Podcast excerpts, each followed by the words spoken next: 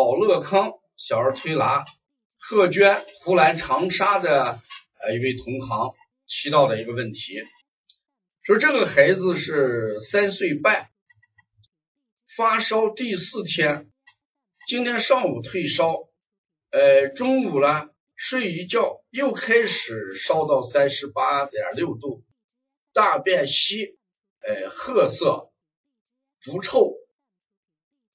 小便黄，嗯，睡觉是翻来覆去，呃，不出汗，胃口还可以，然后呢，呃，支气管炎，晚上尿长不知道，呃，前两天用温中散寒健脾，呃，这两天用滋阴清热来健脾啊。那从这个舌象我们来看，呃，那这个就是。舌前边大，后面小，那就我们说的布袋舌，肯定是肾阳还是不足。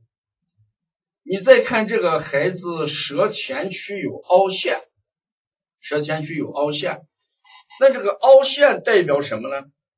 肺气不足，这个孩子的肺气也不足。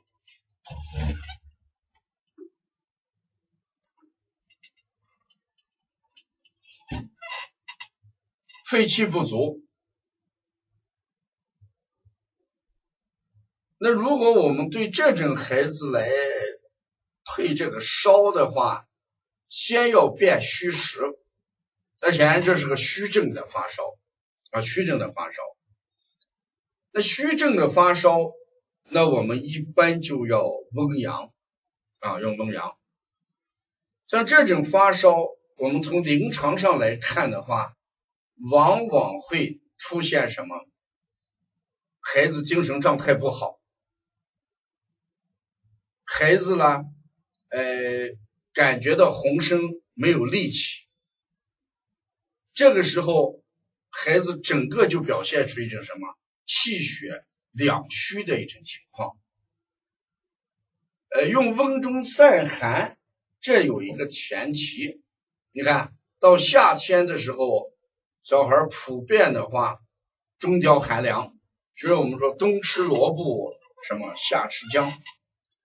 夏天孩子中焦寒凉，用温中散寒一般是没有什么问题，呃，健脾也没有问题。更重要的要加一些温补肾阳的穴位啊，所以我想这个孩子温中散寒在夏天是可以用的。再加一个温阳健脾啊，温阳健脾，这是很重要的。夏天的发烧以温阳为主，而冬天的发烧往往要考虑滋阴。